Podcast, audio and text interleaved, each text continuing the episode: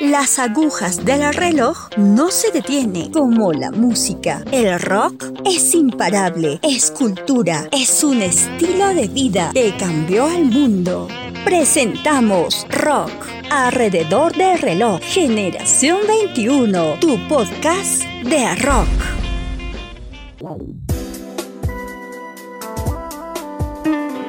Buenos días, buenas tardes o buenas noches en cualquier parte de la ciudad, de nuestro país o del mundo. Hoy les estamos trayendo nuestro tercer episodio del podcast Rock alrededor del reloj Generación 21, tu podcast de rock. Yo soy Santiago y les dejo con Verónica. Hola chicos, ¿cómo están? Bienvenidos nuevamente a otro gran episodio de nuestro podcast. Hoy con una edición especial. Gracias por escucharnos por las diferentes plataformas. Además pueden visitar la página. Y no se olviden que al final de este podcast vienen los saludos para todos ustedes. Y claro, agradecer de manera especial a nuestros auspiciadores, CBGB Music Business y Adicta. Hoy estamos trayendo algo nuevo, algo novedoso vamos a estar compartiendo la entrevista con una banda de la ciudad ya con muchos años de trayectoria que va trabajando ya desde los años 90, específicamente desde el 97 nos mencionan ellos. Además nos van a presentar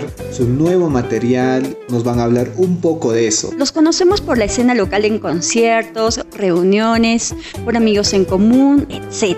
Y creo que todos en la ciudad tienen una gran trayectoria musical. Cada uno ejerce una profesión distinta a la de la música, pero siempre han continuado con esto pese al tiempo y a sus trabajos que realizan de manera personal vamos a conversar sobre su música y a conocerlos un poco más. Los escuché por primera vez en el 2000 en el local La Cabaña, si no me equivoco. No, La Cabaña, pero en realidad el Agadín. ¿Reconocen la voz? Entonces ya saben a quienes tenemos como invitados. Ellos son la banda Hoja Seca. Chicos, hola, ¿cómo están? Bienvenidos. Hola Vero, reuniéndonos para conversar un, un poco acerca de la escena rockera y algo de la banda, ¿no? Para poder conocernos un poco mejor. Les cuento chicos que esta secuencia se denomina Huellas en el Tiempo, tu historia, secuencia en la que entrevistaremos a bandas, a solistas, amigos de la escena, entre otros, conociendo así la historia de cómo se iniciaron y sumergieron en el mundo de la música. Santiago.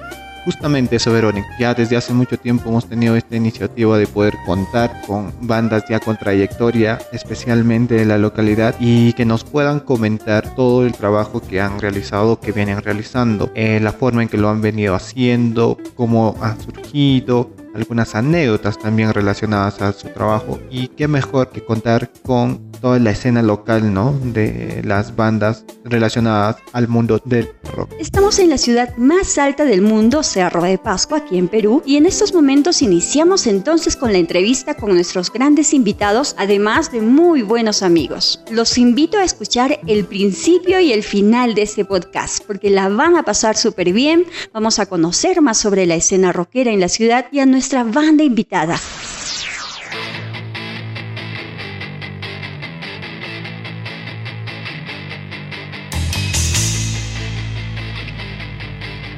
Tommy. Hola, a ver, ¿cómo están? Bueno, en primer término, un saludo cordial a, a todos sus oyentes. saludo para Vero, para Santiago y para Sandrita, que bueno, ya nos conocemos hace bastante tiempo. Hoy estamos viniendo a, conversar un poco sobre la banda. Yo creo que el que conoce más profundamente la banda y desde cuándo se creó, bueno, lo que ahora es Hoja Seca es Berna, ¿no? Él es el, digamos, el director del grupo. En sí nosotros nos, nos, nos dominamos porque somos un equipo todos somos directores, todos somos vocalistas, todos somos guitarristas, todos somos percusionistas, tecladistas, etc. Y eso es lo que a nosotros nos mantiene de alguna manera vigentes, ¿no? Sabemos que no hemos salido al escenario muy continuamente ahora, pero bueno, siempre estamos juntos. Así que yo le voy a dar la posta a Bernard porque él es el que conoce más profundamente, como les vuelvo a repetir, lo, lo que es hoja seca. Bernard. Hola muchachos, bueno, empiecen a bombardearnos con las preguntas. Para comenzar, les vamos a mencionar que tenemos nuestras tres secuencias. La primera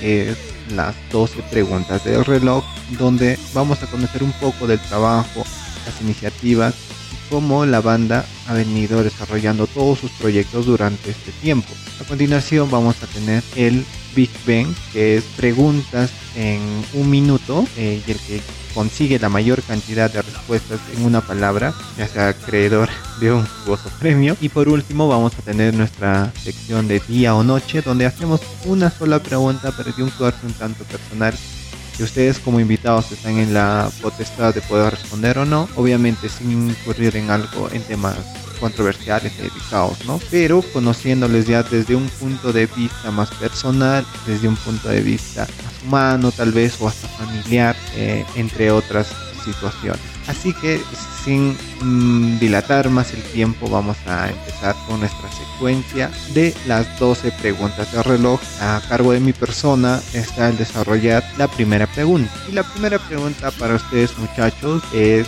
¿cómo inició Haseka? Que nos comenten un poco de los inicios, tal vez el nombre o cómo se formó la alineación tal vez original de la banda.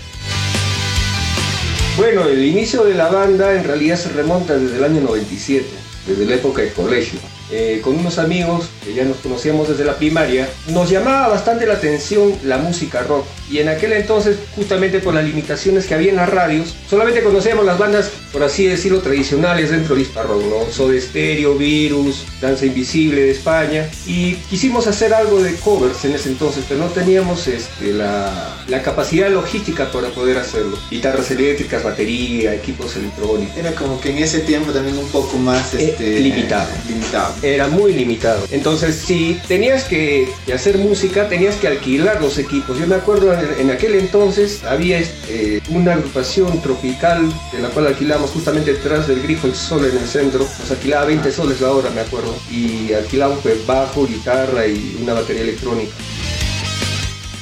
Mencionar que 20 soles para aquella época era una cantidad fuerte, ¿no? Para esa cantidad del alquiler. Ya cuando terminamos la época del colegio, obviamente no hemos obtenido muy buenos resultados de esa banda. Y ya cuando empezamos la universidad, es algo anecdótico. ¿Por qué? Porque el señor que se encuentra acá, acá a mi lado, ¿ya? Eh, al inicio nos teníamos un poco de rencor, nos odiamos. El hombre, el hombre venía, eh, volvía acá a hacer repasco, Del amor al odio, ¿no? Hay un paso muy pequeño. así dicen, ¿no? También. También, también. Siempre es bueno. Ya, y bueno, pues este, poco a poco las personas con las que iniciamos el proyecto, antes se llamaba Vértigo, empezaron a salir de la ciudad. Eso es un dato muy importante, Berna. Eh, el hecho de que se llamaran en un inicio Vértigo. Sí, empezamos como Vértigo, empezamos a tocar, eh, había un local, un videopub llamado este, Pecados, estaba por el por 2 de mayo, Entonces, ahora se le conoce Aladdin. Y bueno, eh, justamente en una de esas tocadas me conozco con Tommy y me acuerdo bastante porque en, una, en un tema que estábamos tocando en Soda Stereo, cuando pasa el temblor, nuestro vocalista no les leía bien el tema. Y sale Tommy y agarra el micrófono y empieza a cantar con nosotros. ¿no? De una manera im- improvisada. Entonces, eh, nos fuimos conociendo un poco más con Tommy, empezamos a conversar de música y llegamos a varios gustos musicales eh, en común. ¿no? Hubo muchos cambios de integrantes por temas laborales y actualmente la banda está conformada por eh, Miguel en la voz, yo en la guitarra, Mirko y el gato Carlos que nos apoya también actualmente. El gato. Exacto. Ya. Y fluidez en la batería que se incorporó cerca al 2002, 2003 aproximadamente. Genial. Vamos a seguir con las preguntas y Bernard ya nos respondió la primera y la segunda pregunta también y era si seguían los mismos integrantes de la banda. Ahora vamos con la tercera pregunta. ¿Cómo definen su música? Bernard. Bueno, es una pachamanga musical, por así decirlo, porque Para los que no entienden un poco el término Ah. pachamanca, es un plato sí, es típico peruano. Exacto, donde es De la sierra. porque de la influencia que tenemos los integrantes, cada uno aporta lo suyo, ¿no? Por ejemplo, a mí me gusta bastante lo que es la música alternativa, el new wave, algo el post-punk. Tommy tiene influencias bastante rockeras de los 60, 70, hard rock. Y bueno, pues este, con la ayuda también de los muchachos acá que, que también nos vienen soportando, que es Fluidez y Gato, logramos un estilo no definido, por así decirlo, porque cada tema tiene una orientación musical muy diferente.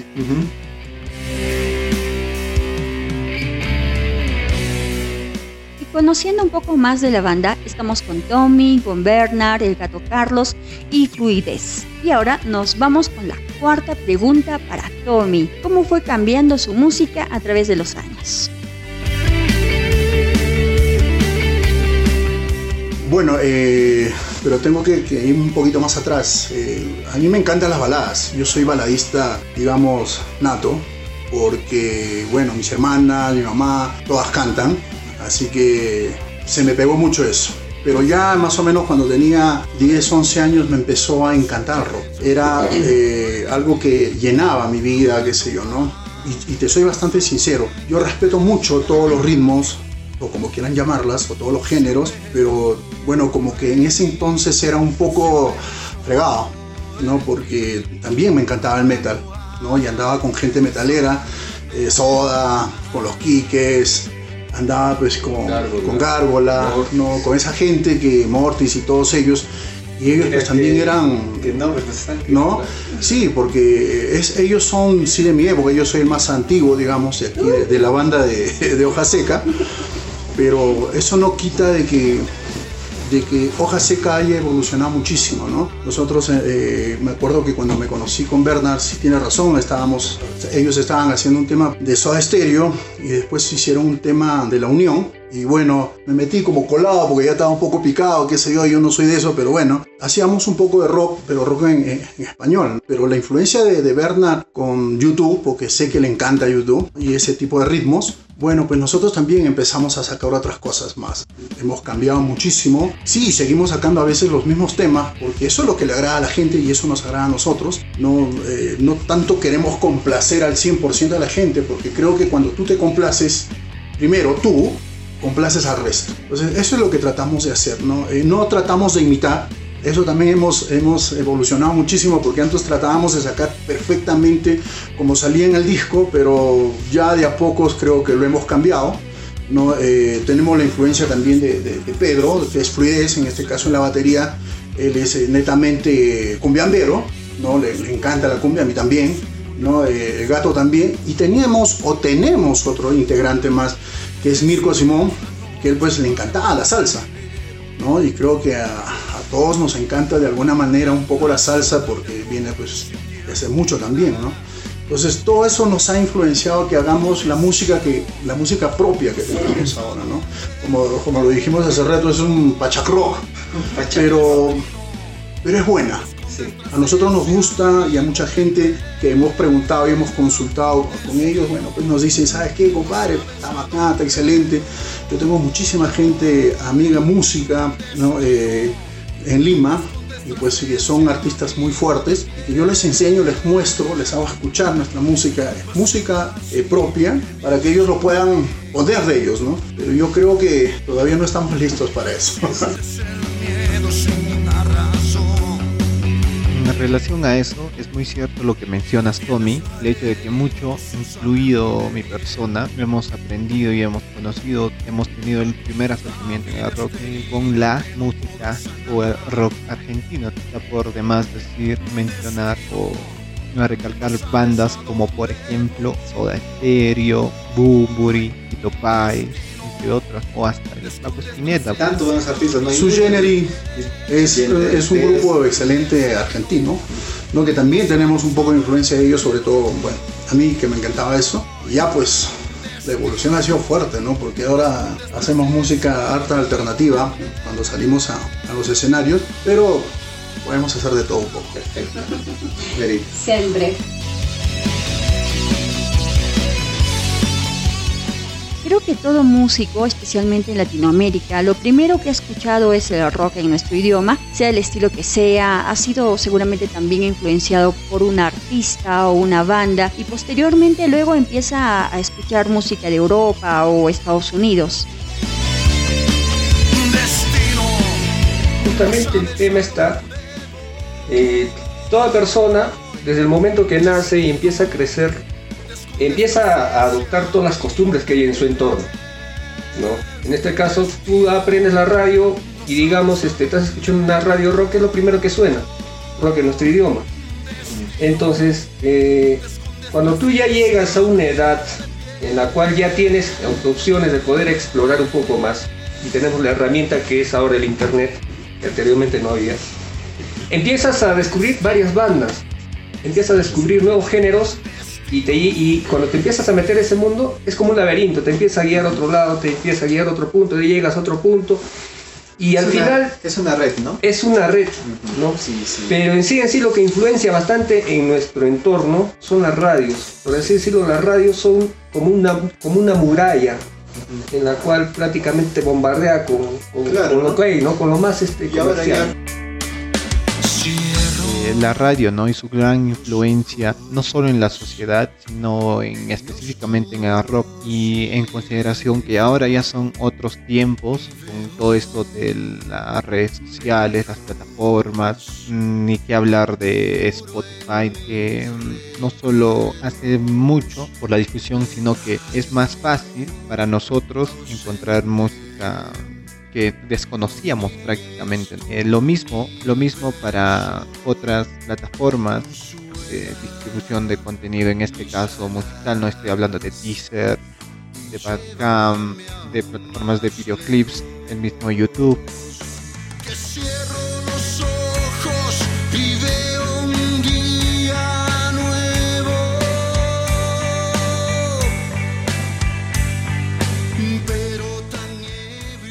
Recuerdo en los años 80 escuchar radios como Corporación y luego Radio Altura, pero la música no era tan variada, quizás por lo difícil que era tener material en esos momentos aquí en la ciudad, porque no se tenía la facilidad como en las radios de la capital y claro, sonaba buena música. Pero lo que más recuerdo es Radio Sudamérica, iniciando los 90, en la que podías escuchar una variedad de estilos y géneros del rock, empezabas a conocer más de la música. A lo que quiero llegar es que los medios de comunicación han sido parte importante y han influenciado mucho. Hablando de eso, Vero, incluso yo recuerdo que aquí en Cerro de Pasco se captaba la BBC de Londres. En AM, claro.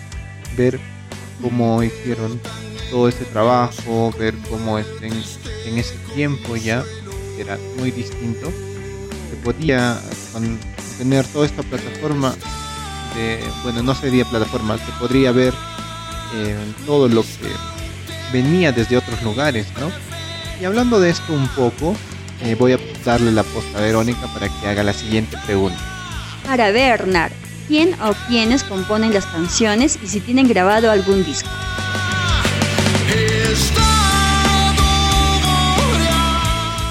Es un poco eh, complicado, puesto que los temas propios salen desde 2005. Pero, ¿por qué no hemos grabado todavía un disco, por así decirlo, como tal? Por el tema de que cada uno de nosotros tiene una profesión y ejercemos esa profesión. En mi caso nos retrasó bastante el tema de que hasta inclusive he tenido que salir del país a trabajar. Entonces, como yo no paraba mucho tiempo acá en Pasco, el poco tiempo que, teníamos para poder reunirnos, grababa una maqueta, poníamos las letras con Tommy, Tommy hacía los arreglos, este, nos reuníamos, lanzamos este, un demo, por así decirlo, y en base a ese demo empezamos a trabajar. Y el tiempo es el peor tirano que entonces, con el cortísimo tiempo que hemos tenido, eh, tenemos grabado ya en estudio un promedio de nueve temas y como demo tenemos un promedio de cinco, cinco temas. Por todo lo que me comentas, ahí hay material para un disco, para un EP. Sí, hay material, hay material. El problema es, como te digo, el tiempo de disposición que tenemos. Actualmente estamos planificando lanzar el disco en, aproximadamente en el mes de junio. Dios quiera que salga. Bueno, y tal vez terminar con un EP. Y si me permiten, en sí en el grupo no hay uno, uno solo definido que, haga los temas. Al principio cuando nosotros nos encontramos, pues yo, yo tenía un montón de temas, ¿no? Al igual que Bernard y creo que los chicos también. Empezamos a grabar, me acuerdo, en cassette en la casa de, de Mirko, ¿no? Y teníamos como dos o tres temas. Y bueno, yo, lo había, yo había hecho la letra, en este caso la parte musical lo había hecho Bernard, ¿no? Y, Mirko en esos tiempos es, es un buen músico, ¿eh?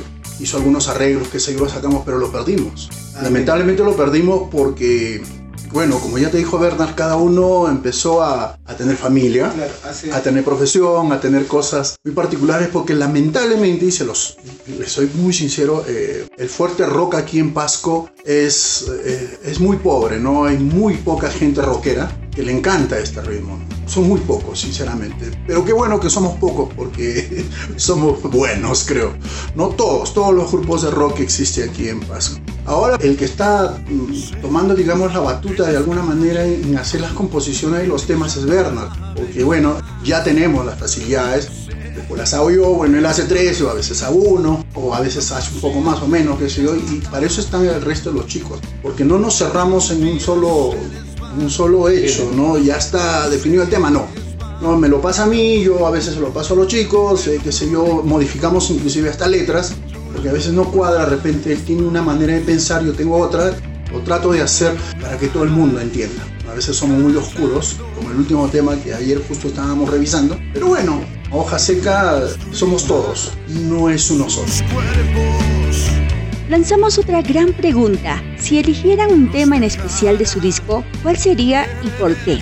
Set, el tema Set, porque es el primer tema que, que se compuso como banda y los sonidos que lleva, que lleva este tema. Jugamos bastante con los efectos de guitarra, con los efectos de voz, el ritmo de la batería e inclusive hasta el bajo también que hace los juegos ahí antes de, de entrar a las estrofas.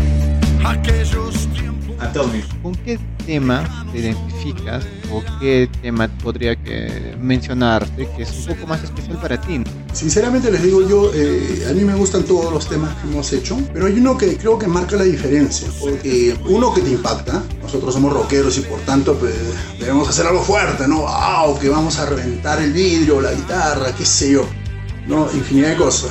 Pero a veces uno por dentro no es así. Como ya les dije, yo soy baladista, me encantan las baladas, pero también soy rockero.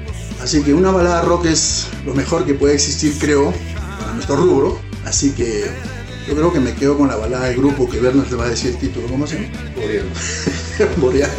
así la sabía. Así que Boreal para mí es un tema muy profundo porque te habla mucho de la vida y tienes que entender bien las letras y el único que te puede explicar es que lo ha compuesto, ¿no es cierto? Pero ahí han, han, habido algunas modificaciones pequeñas, pero creo que las correctas para que el resto de la gente pueda entenderlo. ¿no? Y a la mayoría que le he hecho escuchar ese tema le ha gustado, no solamente en el rubro de, la música, sino en el rubro profesional también. Les ha encantado, ¿no? Y hay mucha gente que siempre te pide, te llama, te dice, ay Tommy, ¿por qué no tocas sus temas propios? Y lo que dice Verán también es cierto, Seth es un tema que creo que ya mucha gente lo conoce, es un tema un poquito más movido, ¿no? Y que también te habla de sus sentimientos de Bernard, ¿no? Que abre una puerta y que entra al oscuro. Bueno, él es así, pero no podemos hacer nada. Creo que son diferencias, pero, aceptables. Creo que cada músico tiene su propia elección y un gusto particular por un tema uno mismo o por parte de algún integrante de la banda. Yo creo que así se conocen de manera más personal. Muy interesante la elección. La siguiente pregunta es un tanto más técnica y es la siguiente. ¿Ustedes qué sintieron o qué pueden comentarnos, en este caso alguna anécdota, alguna historia en relación a algún momento en que fueron a grabar o al momento en que fueron a grabar? Por ejemplo, particularmente yo recuerdo alguna vez cuando entré a grabar algún una sala de, grabación, eh, pude observar un amplificador Marshall tubular. más allá del sonido espectacular, era antiguo y bien icónico, se podría decir. Cosa que a mí me sorprendió mucho, pues, ¿no? Cuando entré yo a grabar a, ese, a esa sala de grabación. Entonces, ¿alguna anécdota, alguna historia similar de proceso de grabación o cuando entraban a grabar a algún lugar? Vamos a ir con fluidez, creo, esta vez. Un saludo para ustedes dos. Mis felicitaciones, muchachos. Lo siguiente, bueno, tanto así que en sala de grabación no. Te estaría mencionando sobre los temas técnicos que menciona Santiago. Ha sido una anécdota para contar un pedacito de lo que se ha llegado a ser hoja seca. Cuando eran vértigo, pero siempre andaban juntos, no sé, y hasta ahora me parece algo raro. Bernard con Tommy. Bueno, en esos tiempos con Gatito hacíamos la música cumbia. Es una anécdota y bien especial y, agradezco que haya pasado, ¿no? Tengo a grandes amigos, prácticamente como unos hermanos. Para mí es familia. Hojas secas somos familia musical. Entonces, ¿qué había pasado? Ellos habían tocado en una promoción donde nosotros estábamos tocando con la agrupación FZ. ¿No, gatito? Estábamos tocando lo que es la cumbia en una promoción. Bueno, en la batería estaba Michelle, no sé si se acuerdan de Michelle Ruiz. Bueno, Michelle Ruiz estaba tocando, quería tapar ese hueco porque, bueno, no había baterista. Se pone a tocar y como él llega a ser parte de mi familia, me dice, toca la batería. Me pongo a tocar la batería y ahí es donde ellos me citan para un ensayo al día siguiente. Hasta ahora me acuerdo cuando Tommy dijo que ese chicherito va a tocar la batería. Pero bueno, ¿no? Ese chicherito le ha demostrado tantas cosas, ¿no? En la batería. Es una anécdota.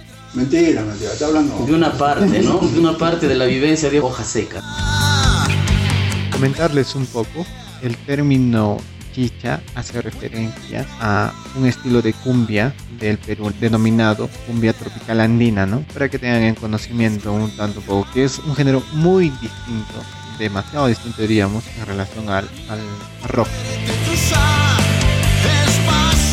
Vamos con otra pregunta. ¿Hay oportunidades en estos tiempos para el músico? Berna. Mira, un músico va a tener oportunidad siempre y cuando se dedique 100% a eso. Porque si tú tienes una banda, tienes que dedicarte a promocionar, publicar, eh, producir, distribuir y quieras o no quieras, hacer Repasco no es una ciudad netamente rockera porque no hay eventos semanales, por así decirlo, de manera abierta, como sucede en Huancayo, sucede en Huánuco mismo Lima hay festivales semanalmente que organiza la misma municipalidad de Los Conos. Si tienes una banda, bueno, pues este, como vuelvo a repetir, tienes que dedicarte a ello si quieres surgir. Actualmente, y por lo que nosotros también hemos vivido, no, no es muy rentable, por así decirlo, y vemos del tema económico, pero por el tema emocional hay que darle, ¿no?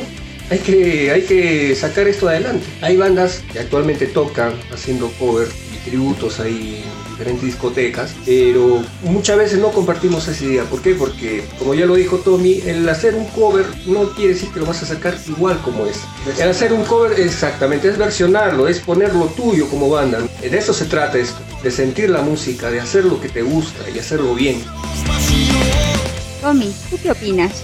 No, ahorita no. Bueno, creo que ni, antes ni ahora, ¿no? Bueno, yo pertenecía a una banda de rock techno en, Lima, en 95, 96, y nosotros hacíamos, vuelvo a repetir, techno rock, y no había muchas oportunidades, porque la gran mayoría de, de las bandas se tenía que zafar, ¿no? O sea, te tenías que sacar el diablo todos los días y tocar una, dos, tres, cuatro, cinco, seis, siete días a la semana y no había cuando ensayar. Y solo así podías por ahí agarrar un manager donde te pueda llevar a, grabar, ¿no? Y a sacar, pues, eh, adelante el grupo, ¿no? Nosotros ya prácticamente esas veces estábamos casi a punto, pero lamentablemente, como en todos lados existe la corrupción, aquí también lo hubo, ¿no? No pudimos lograr mucho y ahora es este, más complicado porque a nivel nacional tenemos una cantidad impresionante de bandas, de, no solamente de rock, sino de todos los géneros. Entonces para poder salir adelante tienes que ser muy, pero muy, muy extremadamente profesional. A nosotros nos encanta rock, hacemos música y todo lo que quieran en ese, ritmo, pero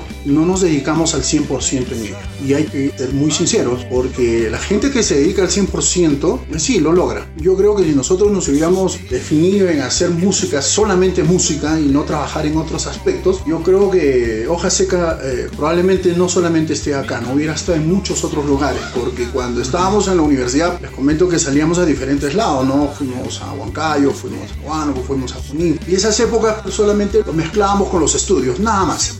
No, no, no, había mucha familia, no había preocupaciones, digamos, de, de, gente ya adulta. Nos dedicábamos un poco más, ensayábamos dos, a veces tres veces a la semana y salíamos excelentemente bien. Era muy difícil que, que Hoja Seca pues se confundiera en alguna nota, algo por el estilo, cuando realmente nos dedicamos como debe ser. No solamente con comentarte Creo que la mayoría de las veces que han llegado grupos de fuera nosotros los hemos teloneado, pero al final creo que ellos salían teloneando a hoja seca.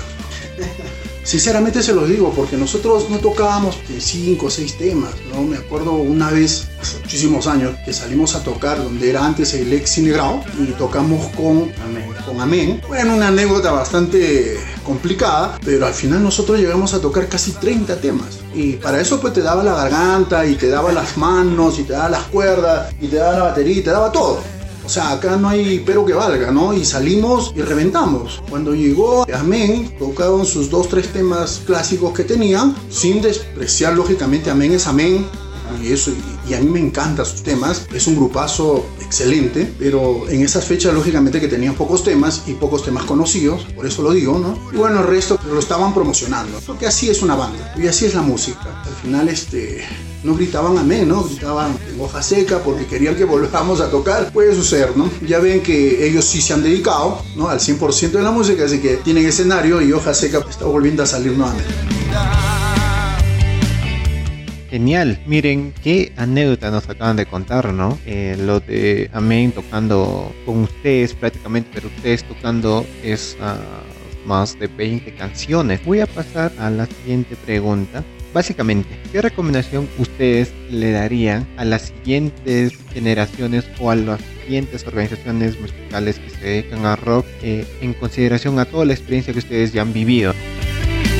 Creo que de alguna manera ya te lo dije. O sea, si no eres perseverante en algo y quieres conseguir tus sueños, no lo vas a hacer. Nosotros lo hacemos porque queremos y porque nos da la gana, sinceramente porque nos encanta y nos gusta. Y bueno, por eso es que lo podemos hacer. Nosotros hemos empezado de nada. Me acuerdo que el baterista tocaba con, con baldes y teníamos una guitarra de palo. Ensayábamos a, a voz limpia, ¿no? Y por ahí teníamos una guitarra que ni siquiera era muy buena porque estaba destrastada y no te salía la nota como debía ser. Y teníamos un tecladito, creo que era dos octavas. ¿Sí? Una galleta. Un, sí, una, una chiquitita que, que no te sonaba, pero nada. Pero ahí te das cuenta que al persistir y al seguir, a continuar y seguir ensayando y después teníamos que hacer chancha para alquilar un, un local para ensayar y prestar los instrumentos y todo lo demás y, y desde ahí tienes que hacerlo.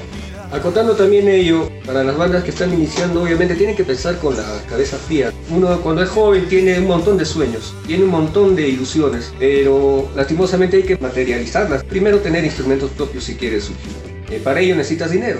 Entonces, en este caso, ¿qué es lo que tienes que hacer? Tener la fuente económica, por así decirlo. Tener la fuente económica para poder comprar tus cosas y empezar a trabajar. Es mi recomendación. Eh, que, que, hagan lo que tengan que hacer, lo que les guste, pero de una manera adecuada, pensando con la cabeza fría. Quiero acotar algo más ahí. Hojas Secas se ha definido de alguna manera de poder no solamente guardarse lo que sabe para nosotros, sino enseñar al resto.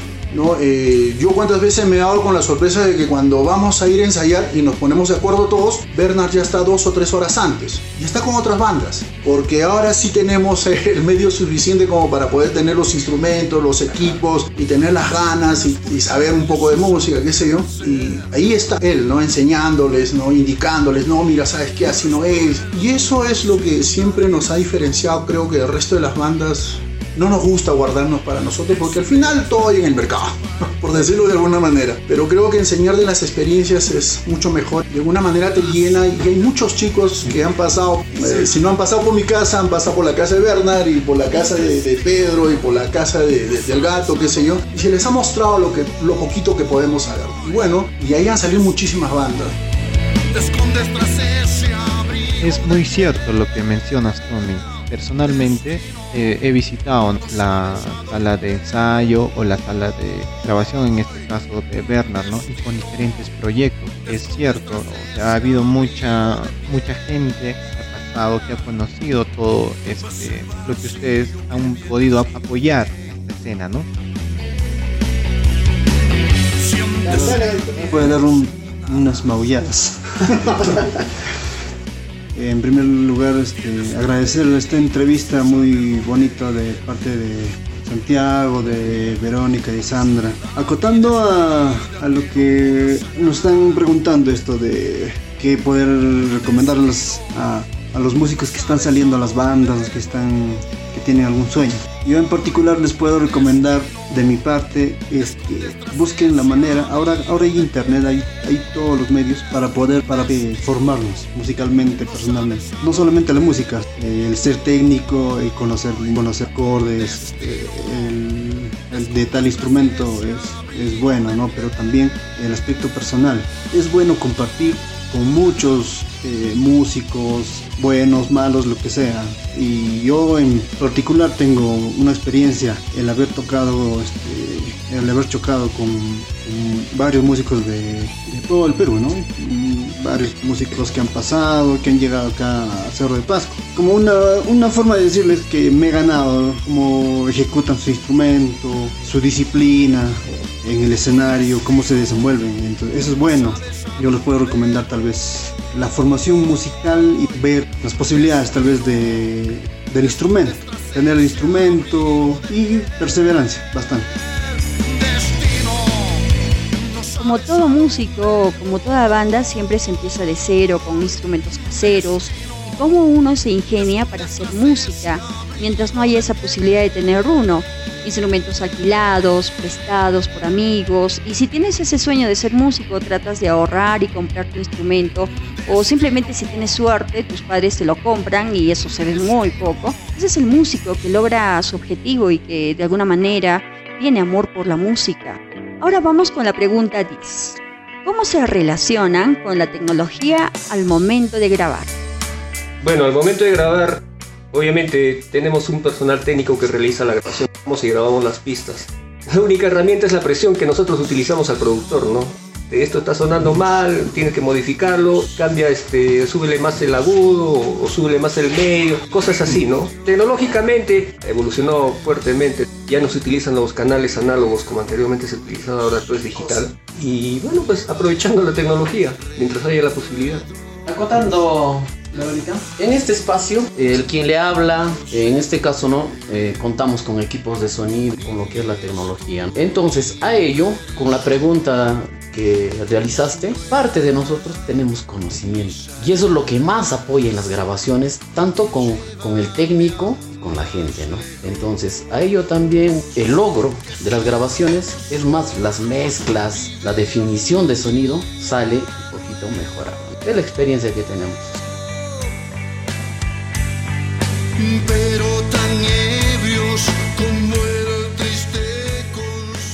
Cuando estás inmerso en la música, el sentido del oído se agudiza a través del tiempo, con los ensayos, la práctica y la constancia. Creo que de todo músico. En un momento ya sabes afinar tu instrumento, reconoces muy fácilmente una nota musical. Ayuda mucho este aspecto.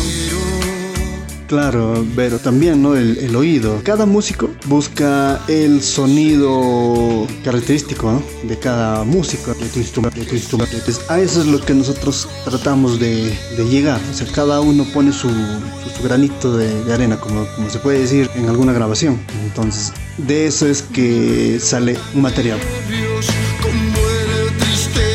Actualmente mencionar, ¿no? Que ya tenemos se puede grabar en tal, serio, en análogo, que es una facilidad más para nuestro proyecto. La siguiente pregunta va en relación, bueno, para toda la banda, ¿ustedes en qué lugar les supiera, les hubiese gustado presentarse o tocar?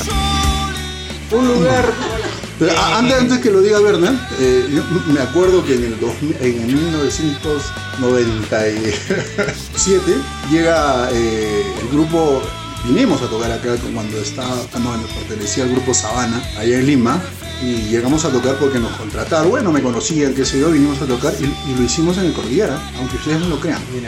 Hicimos tecno rock, aunque no lo crean, a la gente le vaciló. Claro que nos votaron rapidito, pero bueno, por lo menos hicimos 5 o 6 temitas y salió bien. Yo creo que, bueno, en esas épocas también la gente era un poquito más respetuosa. Bueno, del rock en este caso. Yo creo que, bueno, yo pienso que si nosotros nos hubiéramos dedicado al 100% y voy a insistir en eso, no hubiéramos pedido ni Lima, ¿no? Hubiéramos pedido otras cosas mucho más grandes, sinceramente.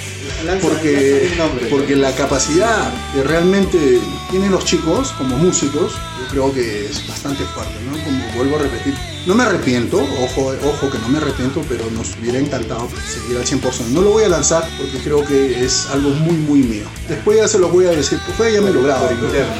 Verdad, yo creo que puede ser. Eh, en sí, como grupo, no tenemos un escenario que nos hubiera gustado presentar.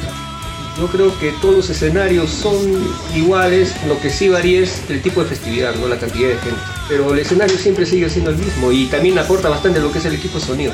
El show es lo mismo, la intensidad con lo que uno va a tocar a lo que quiere transmitir es lo mismo, así sea un bar chiquitito, o sea un local grande, o sea un concierto así para miles de personas. El tocar con la banda es algo único en realidad. Cada uno mete su, eh, el entusiasmo, las ganas de, tocar, de hacer las cosas bien y, te sale, y te sale. Y eso, eso, es lo que uno transmite a la gente. Y, cuando la gente empieza a saltar y empieza a gritar, te pide tal tema, tal tema, te levanta el ánimo y sale con fuerza pues la música.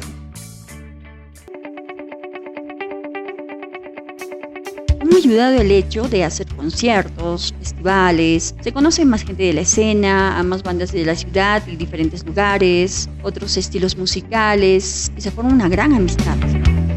Pero en realidad en Pasco hubo, oleadas fuertes de, bandas.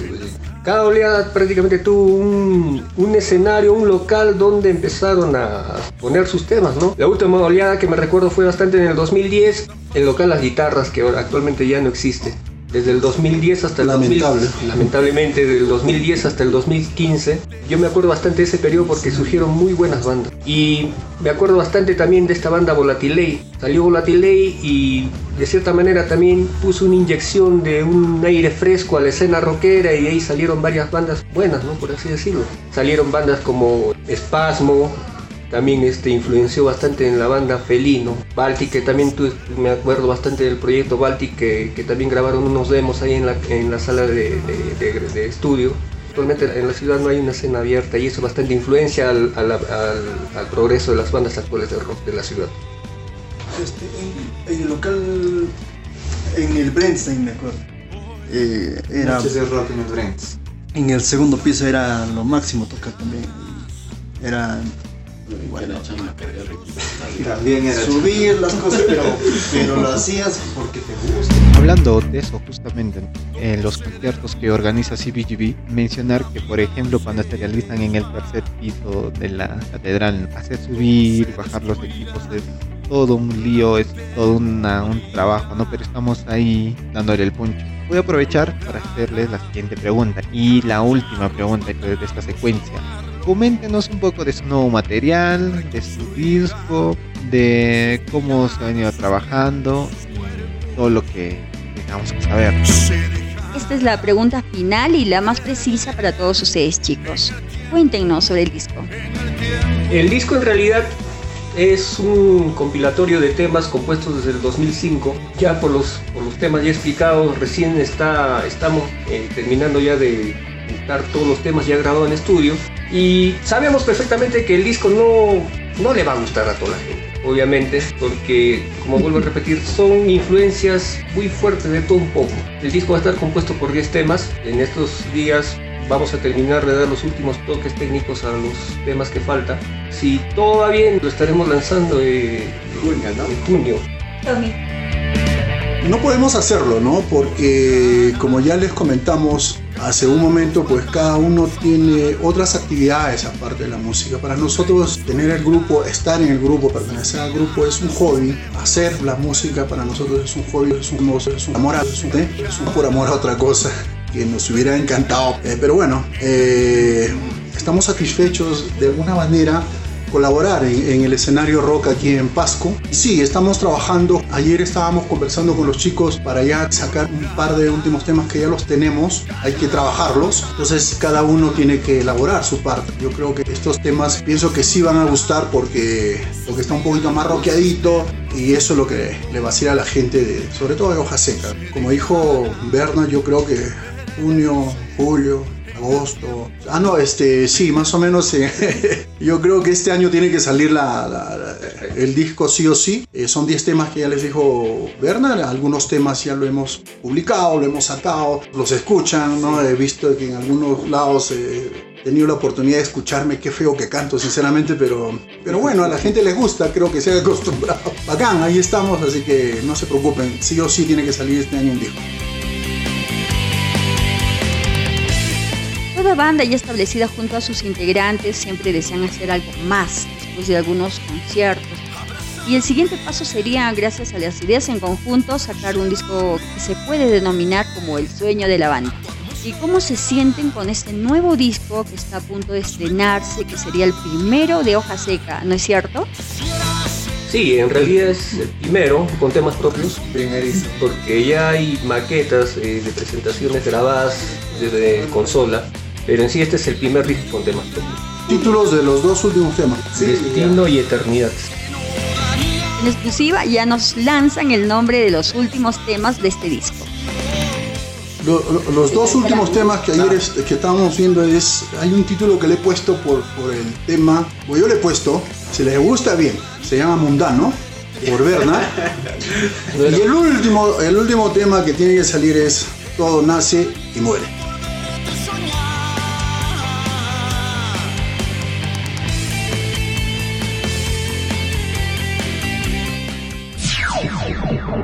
Muy pronto volveremos con la segunda parte de esta gran entrevista a los chicos de la banda Hoja Seca.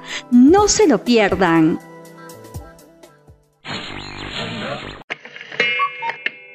Rock alrededor del reloj Generación 21. Tu podcast de rock regresará en una próxima edición.